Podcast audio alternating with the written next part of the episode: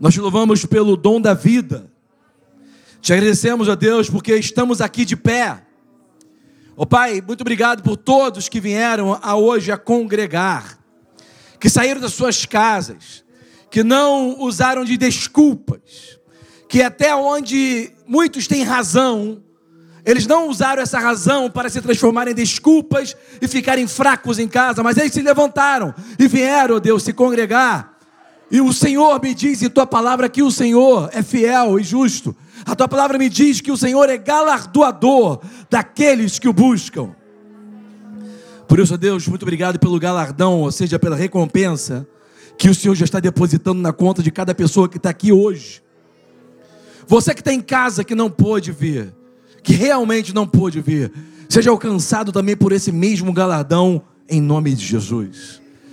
Pai, nós te louvamos nessa manhã, declaramos que teu nome, o nome que tu deste à igreja, o nome de Jesus, está acima da Covid, está acima dos problemas políticos e econômicos desse país ou do mundo.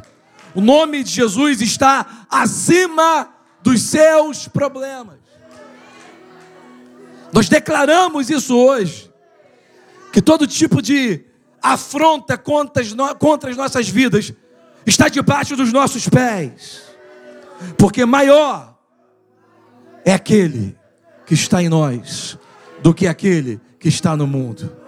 Quem crê diz amém. Senta aí no seu lugar onde você está. Vamos ler aqui a passagem. Vou ler aqui a passagem. Está lá em Provérbios no capítulo 4. Se puder, acompanha comigo. Versículo 20. Provérbios 4, 20 tem aqui uma, alguns versículos que eu quero ler com vocês. E você que tem em casa, presta bastante atenção. Você que veio, preste bastante atenção. Você vai ler aqui na, na tela, Provérbios 4, versículo 20, no livro da sabedoria. Isso aqui, gente, é uma, é uma leitura, é uma instrução atemporal. Ela está fora do tempo e ela serve para qualquer tempo. Ok? E essas instruções, quando elas são diretas, para o leitor, ou seja, para nós, elas servem para você usar na sua vida diária. É a própria influência do reino eterno sobre a nossa vida temporal. É a influência do reino eterno impactando a nossa vida nesse momento, nessa conjuntura. Olha o que diz Provérbios 4, 20. E a gente vai ler até o 23. Meu filho, escuta o que eu digo a você. Atenta, preste atenção no que eu digo para você. Perceba que ele começa dizendo que você, por um ato da sua vontade, precisa escutar, porque tem muita gente que está aí com ouvido, que tem ouvido, mas não, não escuta. Você precisa dar ouvidos. Na minha tradução diz assim: é, atenta para as minhas palavras. Sabe, a gente dá, dá atenção a tantas coisas durante o dia. Você dá a sua atenção né? Em inglês fala assim, pay attention, você paga atenção, você está como se estivesse pagando, você estivesse dando algo, você está dando a sua atenção para tanta porcaria durante o dia, durante toda a semana, que o seu fabricante, o seu criador, o seu Senhor, o seu rei, o seu Deus, está te fal falando com você hoje. Meu filho, dê atenção às minhas palavras. Meu filho, não fique prestando atenção, paying attention, não fique dando a sua atenção, dando a sua a credibilidade às palavras ao seu redor as palavras da mídia, da imprensa, do que os políticos dizem. Mas hoje Deus fala com você, meu filho, atenta, presta atenção, dê ouvidos às minhas palavras. E olha o que ele fala: dê razão, dê as, as minhas razões, inclina o teu ouvido. Peraí, peraí, peraí. Não, não, peraí. Mas, mas o, o, o, o, governador tem razão. Não, mas o, o, prefeito tem razão. Não, não, não, mas o meu, o meu, o meu, é, o meu vizinho, ele falou, ele tem razão. Não, não, não. Olha o que a Bíblia diz. Inclina os teus ouvidos às minhas razões. Não, eu sei que parece que você tem razão. Eu sei que parece que você tem razão, e você até pode sentir que tem razão, mas olha que ele fala: inclina os teus ouvidos às minhas razões, porque às vezes a gente bota a nossa razão na frente da de Deus. Tem oração que você faz que é como se você estivesse ensinando a Deus o que ele deveria fazer. Pai, eu preciso disso e eu preciso que aconteça isso, eu preciso que seja assim, eu preciso que seja rápido, eu preciso que seja para ontem, eu preciso que aconteça. Taca fogo na minha mulher, abre porta de emprego, é, faz, faz é, destrói é, o meu marido, o meu, o meu patrão, ou sei lá. As minhas razões, inclina teus ouvidos Sabe, tudo que Deus nos pede para fazer na Bíblia, não é para você ficar engessado dentro de uma regra, aonde Ele mandou e você tem que obedecer porque Ele é superior a você. Deus não é João Dória. Deus não é um, um ditadorzinho humano. Deus não tem síndrome de Hitler, nem de Stalin, nem de, de é, Maduro. Deus, ele. Tudo que ele fala é para que, quando você obedeça, aquilo venha causar uma, um benefício. Aquilo venha trazer para você benefícios físicos, mentais, de saúde do corpo, do espírito, da alma. Porque olha o que diz o próximo versículo. Ele não manda você obedecer a ele à toa, não manda você inclinar suas razões à toa, mas ele fala no versículo 21. Ele fala assim: Não deixe as minhas palavras se apartarem dos teus olhos. Sabe, durante a nossa nosso dia a dia a gente vê tanta coisa. Vê muita coisa ruim. Já percebeu que até filme de Hollywood, quando é drama, você fica triste? Tudo que você coloca na sua vista, diante dos seus olhos, vai causar sentimentos dentro de você. Porque o ser humano, ele não só vê e identifica o que está vendo, ele é sensorial. O ser humano, quando vê, ele percebe muito mais do que aquilo que ele está vendo as suas emoções se incluem na sua visão e você tem uma interpretação dos fatos baseados naquilo que você vê, juntando com aquilo que você sente. Por isso ele fala assim, o teu fabricante fala: "Não deixe a minha palavra se apartar diante dos seus olhos. Eu sei que você está vendo muita porcaria durante o dia, mas volta para a Bíblia e volta para a palavra de Deus e volta a ver o que ele está dizendo. Eu sei que você pode ver morte, você pode ver mais notícias, você pode ver coisas ruins acontecendo, mas viu, ok, mas volta para a palavra e, come, e não deixa ela apartar diante dos seus olhos. Peraí, peraí, peraí, peraí. eu sei que está todo mundo falando isso, eu sei que o outro está falando aquilo, deixa eu ver o que Deus está falando. Volta, volta para ler, volta, não deixa se apartar muito tempo. E sabe, você não vai fazer isso muitas vezes sozinho em casa. Primeiro que você não tem força, segundo que as pessoas, elas, é, você tem muitas demandas que você tem que fazer, você tem que cuidar da mulher, do filho, tem que cuidar dessas coisas, ok? Agora, quando você vem à igreja, você está dedicando um tempo exclusivo, você está você tá permitindo que você seja impactado, que a palavra fique diante dos seus olhos. Você está entendendo que esse ano de 2020 o inimigo, o adversário espiritual da humanidade, conseguiu, em âmbito global, quebrar com um hábito valor, valoroso, um hábito de grande valor, que era mudar o hábito do, do cristão de se congregar para estar dedicando pelo menos uma hora do dia a se fortalecer, a você ser abençoado e você abençoar, a você escutar testemunhos e você testemunhar, a você receber um tapinha nas costas que diz continua, e você receber uma, uma puxada de orelha e diz para com isso.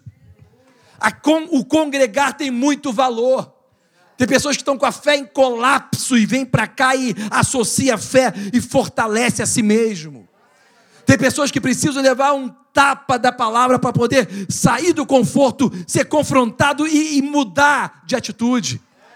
E esse ano, toda a política global obrigou algo que nunca aconteceu na face da história da humanidade. Pensa comigo. A palavra quarentena foi criada para separar quem está doente. Eles usaram a palavra quarentena para prender todo mundo saudável. Isso não é quarentena, isso é ditadura. Você não pode sair de casa. Por que isso que eu não posso? Eu tenho direito de ir e vir constitucional. Eu sou saudável, eu tenho que trabalhar. Eu posso cultuar o meu Deus se eu quiser. Não, você não pode. Não posso por quê? Porque os estudos dizem que você tem que ficar em casa. Muitas pessoas, pessoas de bem, pessoas que andam com a gente, pessoas que estavam aqui há pouco tempo atrás, em todos os, os cultos, né? As reuniões, muitas pessoas deram razão, prestaram mais atenção, deram mais razão às palavras do Jornal Nacional, as palavras desses médicozinhos chapa branca. Quando eu falo chapa branca é porque tem um rabo preso, porque tem outros especialistas que estão falando outras coisas, ok? Fora que quando você recebe, é, entra um vírus novo na humanidade, ninguém sabe direito como aquilo funciona. Então não vem me dizer o que tem que fazer, porque nem você sabe. Agora está sendo provado mais do que provado cientificamente. O que é provado cientificamente? Aquilo que você observa, consegue ver e atestar que é verdade. Está sendo provado cientificamente o quê? Que esse lockdown radical, como foi feito no mundo inteiro, e o Brasil aderiu isso durante todos esses meses do ano de 2020, foi a maior furada da face do mundo, da, da eternidade. Você fez uma coisa ditatorial radical que quase quebrou a economia. Aliás, Brasil foi um dos melhores países, que passou melhor por todos os outros países. Graças a Deus a nossa economia não foi quebrada, porque o presidente da República, que está sentado lá hoje, o Jair Bolsonaro, o Bolsoringa, o Bolsonaro, o Bolsominho, o nosso presidente está sentado lá, ele fez uma, uma, uma ele conseguiu dinheiro para fazer uma é, para fazer uma. Como, eu estou perdendo a palavra. Não, perdendo a palavra. Para, subsidiar os, os, os comércios e as indústrias. Onde o comércio e a indústria pagava de 30%, 50%, 70% do salário do seu, do seu colaborador e o governo pagava o resto. Aonde algum governo dito de esquerda já fez isso para a população? Nunca! Nunca! Por quê? Porque não tinha dinheiro. Por que não tinha dinheiro na época de Lula? Por que não tinha dinheiro na época de Dilma? Por que não tinha dinheiro? O pastor está falando aqui. Porque roubavam. Roubavam, eram ladrões. Às vezes a gente fala com um pouco de ira, de indignação, porque sabe a verdade. É assim, não tinha dinheiro, não é porque o Brasil é pobre, o Brasil é um país riquíssimo. Eu creio que nunca vão jogar uma bomba atômica aqui, porque todos os países que têm bomba atômica precisam do Brasil. Lembra quando você era mais novo, você escutava as pessoas profetizarem que o Brasil ia ser o celeiro das nações? Não é só por causa do Evangelho, não. É, é o celeiro literal, é a fazenda do mundo. Aqui é o único país continental que está em cima de uma tectônica de placa inteira, por isso que você não sente terremoto. Aqui é o único país continental que é quase autossuficiente em petróleo, em pedras preciosas, em minério. O que você planta, você colhe. Tem muita água potável. Todo o mundo precisa do Brasil. É por isso que a América Latina está indo para o saco. Mas se o Brasil está de pé, a América Latina está de pé. Aí você entende por que aqueles, aqueles primeiros ministrozinhos, presidentália lá da Europa, está querendo pegar território da, do Amazonas do Brasil. Não tem nada a ver com, com árvore, porque se tivesse a ver com árvore, eles plantavam árvore no país deles. Nunca plantou, destruiu e nunca mais voltou a plantar, ok? O que, eles estão querendo? É árvore? Não, não, não. não. E está mais do que provado cientificamente que a Amazônia não é o pulmão do mundo. Quem é o pulmão do mundo que faz a fotossíntese, que transforma gás carbônico em oxigênio? Todo mundo sabe, são as algas marinhas no oceano é, Atlântico, Pacífico, seja qual for. Deus fez o planeta Terra com muito mais água do que terra para poder fazer oxigênio para o planeta. Você não, não entendeu ainda, porque né, o nosso, o nosso, a nossa escola no Brasil, infelizmente, nas últimas décadas aí, foi. É, foi influenciada, monopolizada, distorcida pela, pela doutrinação paulo-freirista. Né? A doutrinação de esquerda, que acabou contaminando e, e, e desvirtuando a verdade, para que nós que vivemos essa era, desde a década de 70, 80, 90, é, pudéssemos aprender só um pouquinho da verdade, mas não a verdade. Por causa do paulo-freirismo. Né? Então, é, que foi o cara, o pensador doutrinário aí, daí você vê como é que está as universidades federais do Brasil. Aquilo lá não é mais universidade. Tem que mandar os filhos para estudar fora. Ou então numa particular melhorzinha. Ok? Porque todos estão desvirtuados. A pessoa entra normal, sai uma anomalia. Ok? É, eu, fiz, eu, eu comecei minha faculdade de Direito no Brasil, numa universidade que já acabou, faliu chamado Gama Filho, em 1992. 1992 foi há pouco tempo atrás. Tinha 17 para 18 anos, entrei na universidade. Comecei a cursar o curso de Direito. Fiquei um ano lá, eu morava em Niterói, ia lá para Piedade, não tinha nem linha amarela e pegava aquele frescão de manhã cedo, acordava às seis, seis e meia, saía correndo para o ponto de ônibus, esperava lá, dos primeiros a entrar naquele ônibus, entrava lá para o fundo já para ir dormindo, porque ia parar um monte de lugar, só ia chegar daqui uma hora, uma hora e quinze na faculdade. Então já ia dormindo lá atrás para ninguém me incomodar, chegava lá, já dava aquela bucejada, já saía do ônibus. Chegava direto para a aula. A minha prima, Priscila, que deve estar assistindo, porque não veio aqui hoje no culto, ela é, era da minha sala, na mesma turma. A gente cursou direito junto. E ela sentava lá na frente, que ela sempre foi Caxias, gosta de estudar, ela senta lá na frente. Inteligentíssima. Isso foi há pouco tempo atrás. A universidade já estava corrompida, mas não era igual hoje. Não era igual hoje. Não vou nem entrar aqui em alguns detalhes, mas não era igual hoje. Só, só foi piorando e piorando muito. Né? Virou antros ideológicos onde você não tem nenhuma opção de divergência, porque aqueles que te chamam de intolerantes são os mais intolerantes da face da terra. Né? Você vê hoje lá um, um, um, aquele, o Zé Bidê, que chama Joe Biden, lá nos Estados Unidos, que falou que, que, que Zé Bidê é o tupiniquim do Joe Biden, né? falando português, claro. É, o Zé Bidê falou que ele é o presidente, a eleição não acabou ainda, lá nos Estados Unidos é diferente. Né? Vai até dia 6 de janeiro, que vai ser decretado pelo, porque lá está subjúdice, né? a eleição nos Estados Unidos está subjúdice. Então, quando algo está subjúdice, não tem nada definido, mas ele fala que ele está. E aí de você se disser que não está. Porque, é, é, é, você está vendo, é, no mundo inteiro é a mesma coisa. Você só pode dar razão a uma pessoa. Acabou. E vamos todos nos unir em volta dessa razão. Aí eles falam sobre unidade, temos que nos unir, mas só pode unir se concordar com eles. Irmão, se eu tiver que concordar com alguém, eu vou concordar com o que Deus diz, com a razão dele, com o que ele fala. E não vou te falar mais. Vou te falar mais. Eu não estou aqui e a gente não está aqui porque a gente está se arriscando, não. Ninguém está aqui se arriscando a pegar Covid, porque a maioria ou quase todos já pegamos. É igual uma virose qualquer, uma virose. Virose pega e virose passa. Rotavírus, lembra aquela rotavírus? Tem virose pior, ok? Se você for ver um pouquinho atrás, pega a revista aí um pouquinho atrás, que o, o print é eterno na internet, você printa, fica para a eternidade. Em 2003, quando Lula era presidente, atingiu no, no mundo inteiro H1N1, que era muito mais letal do que esse Covid. Mas ele falou que era uma gripezinha. E naquela época, a Globo, todo mundo estava do lado dele, porque todo mundo estava mamando. Então virou uma gripezinha, alguns pegaram, alguns morreram e passou. Tudo foi politizado. As pessoas falam comigo na internet, eu me vê correndo na praia, você não tem medo? É, dane-se a pandemia? Não, dane-se a pandemia, não. Primeiro que não houve pandemia. O vírus está aí. Todo mundo pegou? Todo mundo pegou e tem que pegar mesmo. Porque todo vírus na face da terra tem que cumprir um ciclo. Ou você pensa que a pessoa ficou em casa presa, sem trabalhar, vai evitar dela pegar? Todo mundo que pegou estava em casa. Está lá o prefeito de Nova York falando que 70 pessoas que estavam dentro do lockdown ficaram doentes. Então, se você vai pegar, irmão, é melhor você louvar a Deus, cultuar a Deus, se firmar na videira, se fortalecer na fé. É melhor você exercitar e se preparar. Tu quer fugir da verdade, fugir da realidade.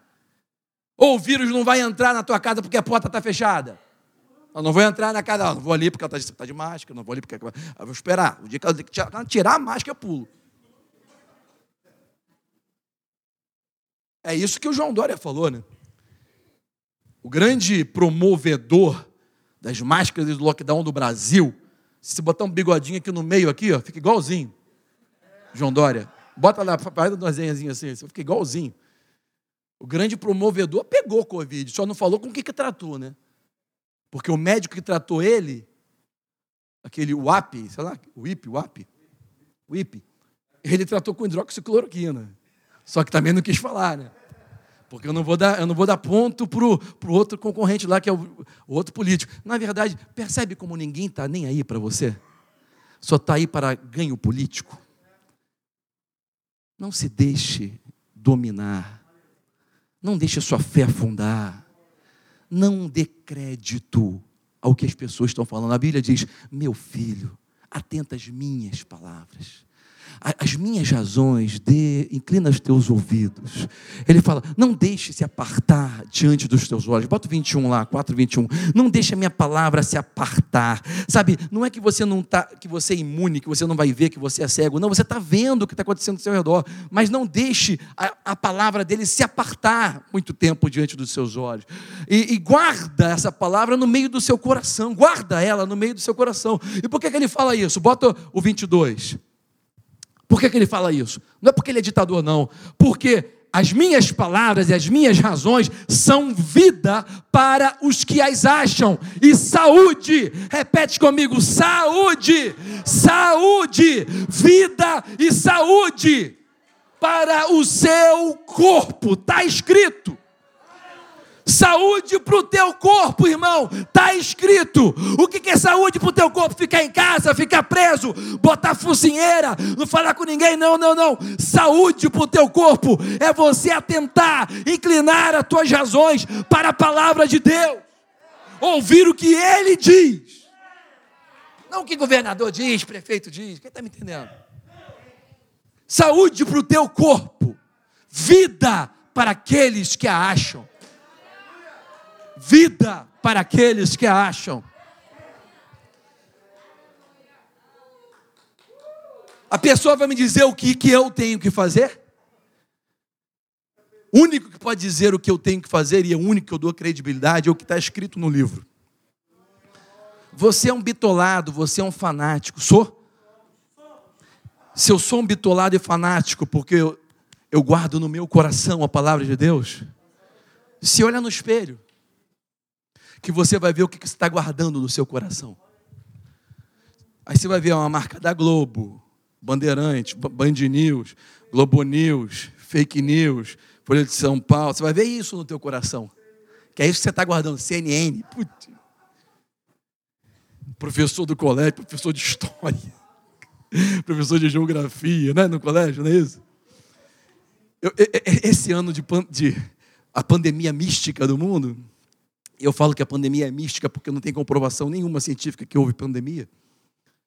Porque, da mesma maneira que as pessoas pegaram Covid, pegaram também rotavírus, pegaram, sei lá, bota outro número aí, pegaram cachumbo, pegaram catapó, pegaram tudo. Só que nada acontece, agora só acontece Covid. Por quê? Politizaram, ok?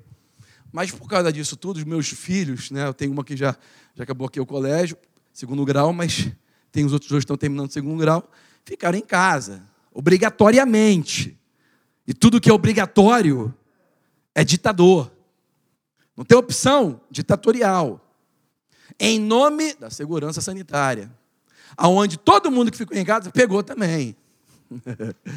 Mas aí eu tive, eu tive que ser obrigado também desde de manhã, quando está tomando café, escutar nos, nos, nos laptops, nos computadorzinhos deles lá, as aulas. E tinha hora que eu queria entrar. É que Suzane ela não deixava, que ela é muito corretinha, muito de paz e amor. Mas tinha hora que eu queria entrar lá para falar, professor, tu tá maluco? Posso, você pode me dar uma oportunidade para a gente debater o que o senhor está ensinando para meu filho? Toda história tem pelo menos três lados, pode ser? Tem o seu lado, tem o meu lado e tem a verdade. Posso, posso debater? Porque parece que as crianças estão sendo, as crianças não estão sendo ensinadas, estão sendo doutrinadas. As crianças hoje em dia no colégio não são mais ensinadas a nada. Tem outros caminhos aí, eu, eu já indico para vocês Brasil Paralelo, outros é, bons, boas produções embasadas com historiadores, como você aprender história como você nunca aprendeu. Tem outros que eu posso te indicar também. Você entender realmente como é que acontecem as coisas no mundo, certo? A sua visão amplia. Você consegue entender o que Deus fala de uma maneira mais clara. Não fica igual o, o cavalo com aquele negócio no rosto que só vê, só vê uma coisa. A palavra de Deus te traz clareza, cai escamas dos seus olhos, te dá confiança, te dá segurança. E quando tudo isso passar, ela continua. Porque céus e terras passarão, diz o Senhor, mas as minhas palavras, as minhas palavras nunca passarão. Então é você inclinar os seus ouvidos para aquilo que nunca muda. Quanto mais o mundo muda, mais você tem que confiar naquilo que nunca muda. Busca segurança naquilo que nunca muda. Deixa tudo mudar. No final, a palavra vai continuar. Ditadores vão cair. Economias vão mudar, as coisas vão acontecer, mas a palavra de Deus, que já estava aqui antes de você nascer e vai continuar depois, ela nunca vai. E ai de quem acrescentar um tio, ai de quem tentar falar, vamos atualizar. Atualiza a tua cabeça, amigo. Pega a Bíblia e atualiza a tua cabeça. A Bíblia não pode ser atualizada, a tua cabeça pode. Aliás, a Bíblia já fala para você atualizar a tua cabeça através da renovação mental. Só assim você vai experimentar a vontade de Deus, que é boa, perfeita agradável, mas é diferente do que você está pensando. Amém? Eu não vim preparado nem para pregar hoje, eu só estou conversando com vocês e eu senti vontade de falar isso. E na verdade eu estou sendo, eu estou crendo que eu estou sendo motivado aqui. O fato é que eu quero ler mais um versículo com você e pular aqui de um, de um polo ao outro, que está lá em Romanos no capítulo 5, versículo 17. Romanos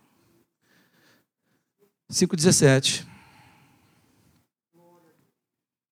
Deus é bom. Maior. Maior dos maiores. Maior maioral. Igual a ele não há e não vai existir, o seu reino é eterno.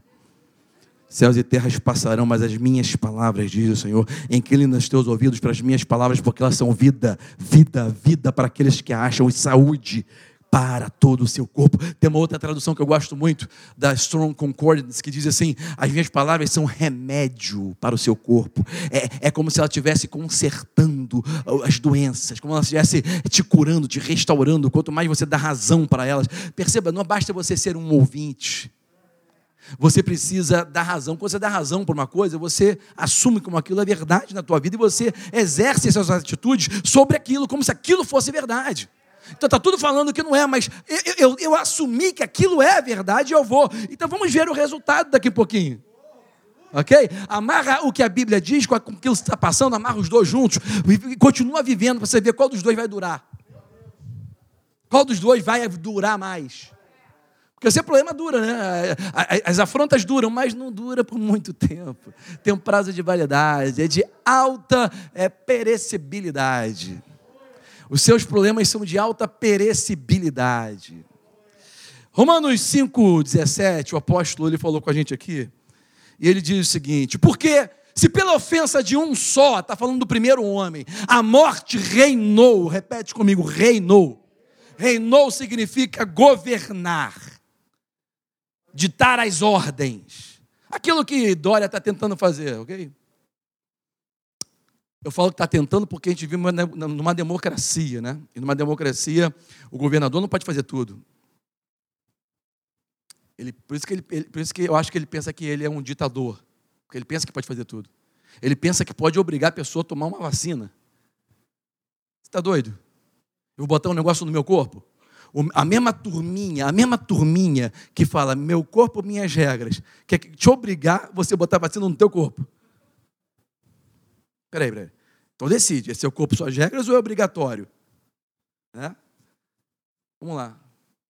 A morte, ela reinou, ela governou, ela foi ditatorial, ela obrigava. Porque Adão pecou, errou, sabotou o plano, estragou tudo. Primeiro homem. Ok? As pessoas falam assim: se, se Deus é soberano, se Deus tem todo o poder, como que ele permite essas coisas acontecerem nesse mundo? Peraí, peraí. O plano foi sabotado no começo.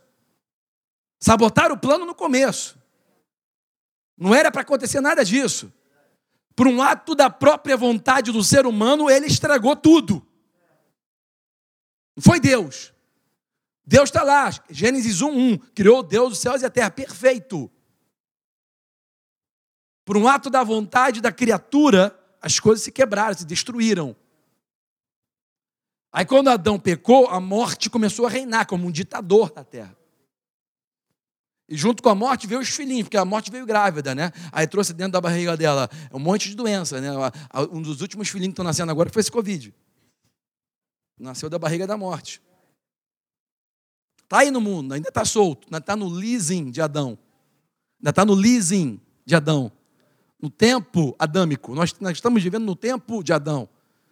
No leasing de Adão. O apóstolo João falou que um dia ele viu novos céus e novas terras. Já acabou o leasing. Primeiro leasing. Nós vamos reinar. Quem está seguindo? Só que ainda dentro do leasing de Adão, ele fala: mesmo que a morte tenha vindo pela ofensa de um só homem, por muito mais vão receber a abundância do favor, da graça do rei e do presente da justiça, através de Jesus Cristo, esses que creem em Jesus Cristo vão reinar em vida. E eu não quero entrar muito profundo na matéria referente à justiça de Deus agora, hoje, porque a gente não tem tempo. Isso aqui é delicioso e dá para a gente entrar profundo. E é uma das matérias mais importantes que você, como cristão, deve saber, conhecer, se aprofundar. Porque é uma das matérias que é menos ensinada em todas as denominações evangélicas do Brasil. Não sei porquê, mas é assim. A pastora Rosane tem um grande livro chamado Somos Justiça de Deus, que é, uma, que é um livro, é um manual para você aprender sobre isso, ok? O fato é, o fato é, Resumindo, esse versículo diz o seguinte: que um homem, o primeiro homem, sabotou o plano, a morte reinou. O segundo homem, o filho do homem, o segundo Adão, ele veio à terra. Ele era como Adão, tinha um espírito de Deus dentro dele. Não tinha a natureza caída que Adão deixou. Dentro de um corpo de terra, pagou um preço, cumpriu o plano, e ele resgatou, repete comigo, resgatou isso que significa remir, remiu, resgatou, pagou o preço, resgatou, trouxe de volta. O quê? E ele nos deu de graça. Ele te deu de graça essa, essa, essa posição. E ele te deu um presente chamado justiça. O que é justiça, gente? Rapidinho, só para você entender. Justiça não tem nada a ver com o que você fala quando você está orando, pedindo a Deus, faça justiça nessa causa. Não tem nada a ver com isso. Se você pedir para Deus fazer justiça contra o seu adversário aqui no mundo, sabe o que vai acontecer com o seu adversário? Ele vai ser salvo, vai ser curado, vai ser remido, vai prosperar, vai crescer, vai ter o casamento consertado, a vida vai mudar. Isso é justiça. Ok? Quando você está pensando que você precisa ter justiça na sua causa, na verdade está pedindo por juízo. É quando Deus julga. É diferente. Justiça foi o que Jesus já fez. E quem crê nele recebe de graça esse presente da justiça. Está dando para entender? Ele já fez. O trabalho que Jesus fez foi para dar de graça para todo aquele que nele crê um presente. Que presente é esse? Chamado justiça. O que significa isso? Você agora está justo diante de Deus. Não pelo que você fez ou deixou de fazer na sua vida, mas por aquilo que Jesus fez por você. Espiritualmente você nasceu de novo. 2 Coríntios 5:17. Se alguém está em Cristo, essa pessoa é uma nova criação. As coisas velhas no mundo espiritual, no seu interior, passou. Ele troca a natureza e bota uma nova natureza. Que natureza, natureza é essa? A mesma de Deus, a mesma de Jesus. Você tem a mesma natureza de Jesus. Você não é mais pecador, você é santo como Ele é, justo como Ele é. Não pelo que você fez e deixou de fazer, mas por aquilo que Ele fez por você. O por isso que Ele falou está consumado. O que está consumado? O trabalho que Ele fez. O tra... Escuta, escuta, escuta. O trabalho que Jesus fez por você foi suficiente. Acabou ele derrotou o diabo, tirou a chave da morte do inferno, ele pisou na cabeça da serpente, pisou naquele cabeção, deu aquela esmagada, torceu o inferno todo, abaixou a cabeça, ele levantou para os céus e deu o nome dele para a igreja, acabou. Escuta, o trabalho que ele fez por nós está consumado. Escuta, contudo, o trabalho dele em nós continua. É isso que você tem que entender hoje. É isso que você tem que ver hoje. O trabalho que ele fez por você está consumado. O trabalho que ele está fazendo em você é diário. Não é para você ir para casa agora ir para a praia curtir a vida e só pensar, cara, olha só, eu vou terminar aqui, vou te falar uma parada muito séria. Escreve essa, pega essa senha. Isso é muito sério, escuta isso. Há muitos anos atrás eu preguei aqui nessa igreja dizendo a diferença entre distração e diversão. Deus ele não se incomoda que você se divirta, até que aquela diversão se torne uma distração. Vou te falar uma coisa séria. Somente em duas partes em toda a Bíblia. Faz assim. Somente você em casa, faz assim. Somente em duas partes em toda a Bíblia. Deus chama o ser humano de louco. Está no Novo Testamento. Jesus mencionou, falou, exemplificou através de parábolas. Tem duas parábolas que Jesus falou, que são as únicas duas partes na Bíblia que Deus chama o homem de louco. Louco. Você quer saber quem Deus chama de louco? Deus não chamou de louco o prostituto, o ladrão, o enganador. Jacó era um enganador, né? Deus não chamou de louco um medroso. Deus não chamou de louco uma pessoa que vivia aparentemente longe daquela religiosidade. primeira pessoa que Deus chama de louco, ou loucas, está lá em Mateus 25, quando ele fala uma parábola chamada Parábola das Dez Virgens. E ali, Jesus ele fala que tinha dez virgens, que é uma, um símbolo da igreja.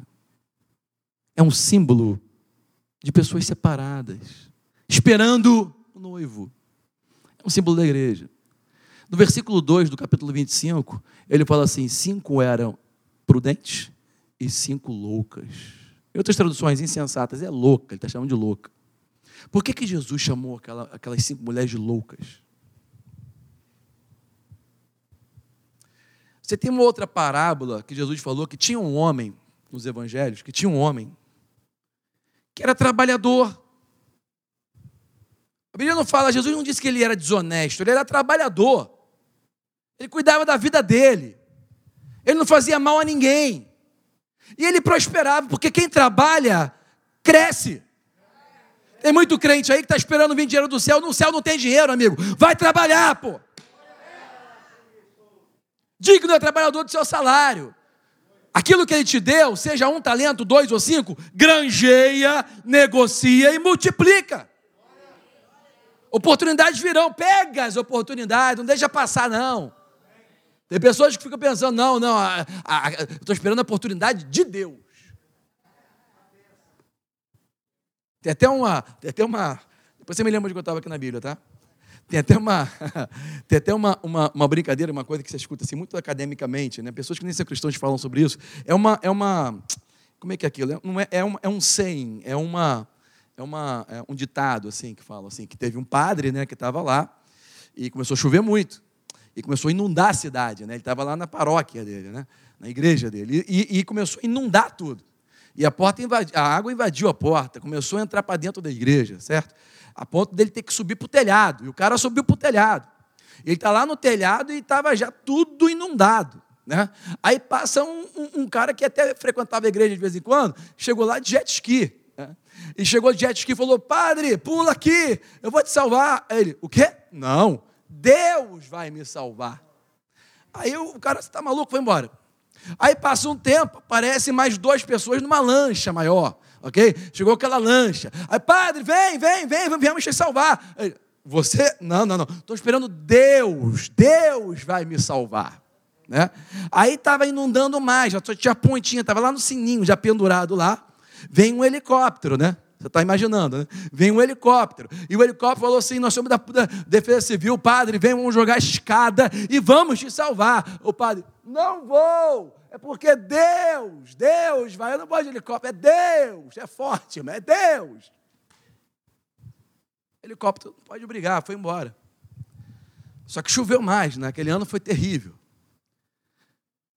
E o padre não sabia nadar. E ele morreu afogado. Foi uma das vítimas daquela inundação. O padre foi para o céu. Chegou no céu, procurou Maradona, não achou, mas ele, ele, ele, ele, ele encontrou lá Jesus. Chegou, encontrou Jesus.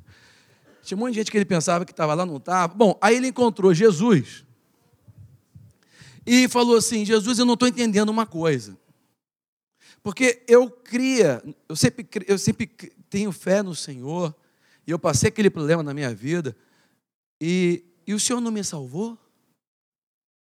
Como, por que, que o Senhor não me salvou? Sabe, tem muita gente que está orando assim hoje na igreja. Por que, que Deus não me salva? Por que, que Deus não me dá a, me dá a saída? Né? E aí Jesus olha para a cara dele, faz assim na barba e fala assim: Tu tá maluco? Primeiro eu te mandei um jet ski, depois eu te mandei um, um barco, uma lancha, depois eu te mandei um helicóptero, e tu não foi. Você jogou as oportunidades todas da sua vida fora. Percebe, gente? Não é da maneira que você pensa que vai ser. Não fica romantizando muito o que está acontecendo. Deus ele está proporcionando oportunidades.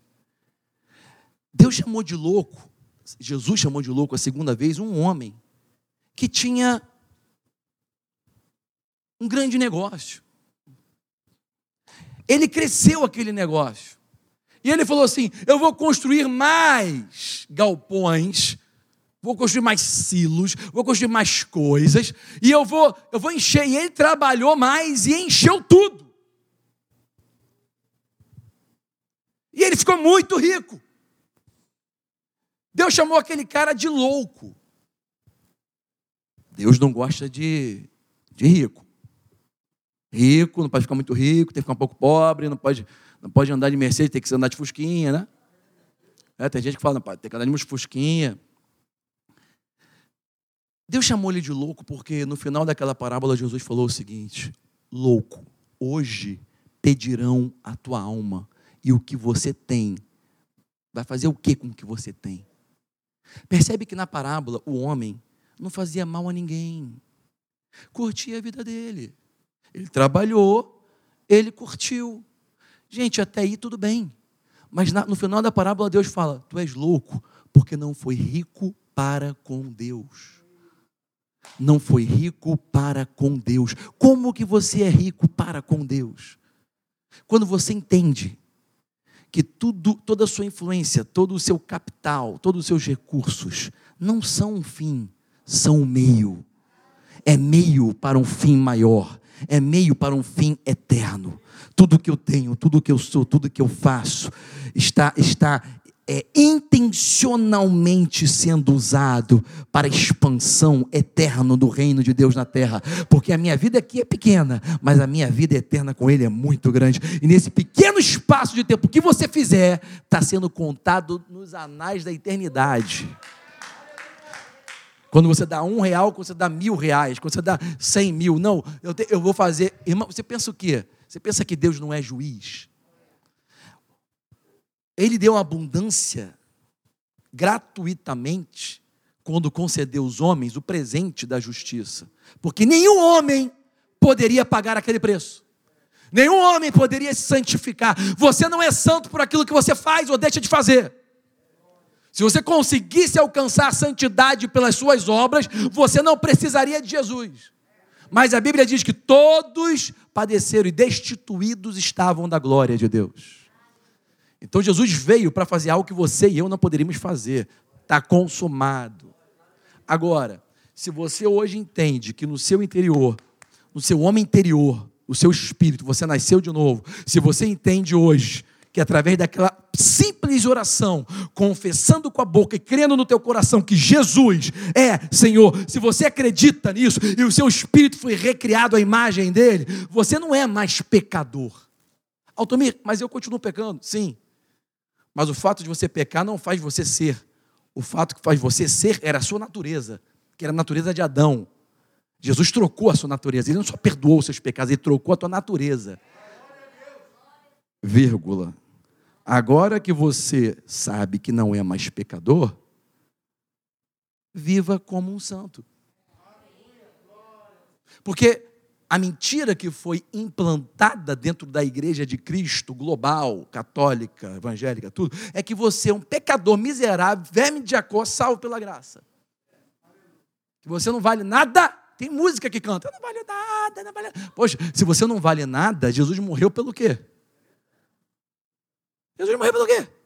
Deus deu a vida do próprio filho por, uma, por nada. Isso é, isso é uma, uma ignorância que afronta até o que Jesus fez por nós. Porque o seu valor é tão grande que ele mandou o próprio filho para morrer por você. Você pode se sentir um nada, mas você tem que entender que você nunca foi e nunca será o um nada. Você daria o seu filho para morrer para alguém? Então, meu filho aqui, pai, mata ele para salvar o outro. Você faria isso? Tem que ter muito valor, muito significado para te convencer. Deus mandou o filho dele. Você não está entendendo. Ele trocou. Ele não só perdoou, ele trocou a tua natureza.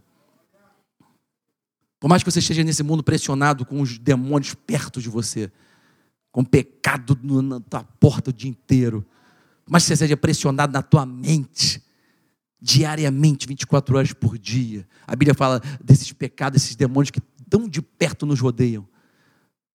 A tua natureza foi trocada.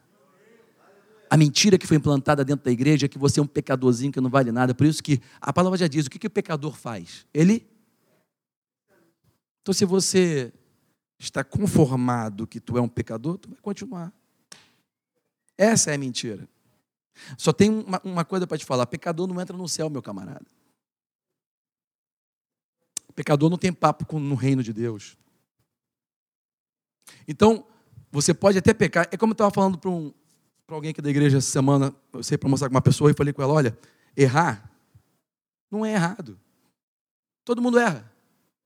O erro é você continuar intencionalmente, de, na sua consciência, continuar naquele erro. Estou querendo encobrir ninguém, e nem passar, e nem passar pano em ninguém. A gente teve um episódio nos Estados Unidos, numa das igrejas mais famosas dos Estados Unidos, mais popstar dos Estados Unidos, onde o pastor foi mandado embora, porque foi descoberto que ele estava cinco meses com a amante, ok? É um homem, ser humano, erra, erra, mas eu fiquei me perguntando como é que o cara pode pregar todo domingo e durante a semana está com a amante. Eu, eu, eu não entendo. Eu não consigo entender. Eu não, eu, eu, literalmente, eu não, eu não consigo, não vem com esse papo que Deus deu de graça. Deus deu de graça o dom da justiça para você andar de acordo com aquilo que Ele fez. Deus deu-te graça, o dom da justiça, para que você seja justo e santo, para que você não precise contar com você mesmo para alcançar a posição de justo e santo, mas para que você possa viver e ser justo e santo por aquilo que Ele fez por você. Então, assim, o cara, o cara deu aquela escapulida, pulou aquela cerca, machucou o pé e, e, depois se arrependeu, voltou, ninguém ficou sabendo, pediu perdão para a esposa. A esposa pode perdoar, ela, ela deve perdoar, pode ficar junto ou não, não interessa, mas ela deve perdoar, porque você também vai ficar arrependida, magoada, cheia de problemas. Mas o perdão é uma cultura dos céus, ok? Perdão não é um mandamento, é cultura, é natural para a gente perdoar. Até a pessoa mais próxima de você, se fizer algo errado, você tem que perdoar, é cultural, ok? Agora, não significa que você tem que andar junto, né? Amós diz no capítulo capítulo 3, andarão dois juntos se não estiverem de acordo? Não vai. Agora, se você quiser perdoar e continuar, pode continuar também numa boa. O amor é maior. A maior força do universo é o amor. Quem está me entendendo? Então, o amor te faz perdoar e faz continuar junto ou não. Não tem problema, é uma decisão de cada um. Estou respondendo algumas perguntas. Agora, eu não entendo o fato do cara continuar e continuar e continuar até ser pego com a boca na botija. Aí, quando você é pego, igual Judas Cariote foi pego, né? Aí arrepende, não é arrependimento, é remorso.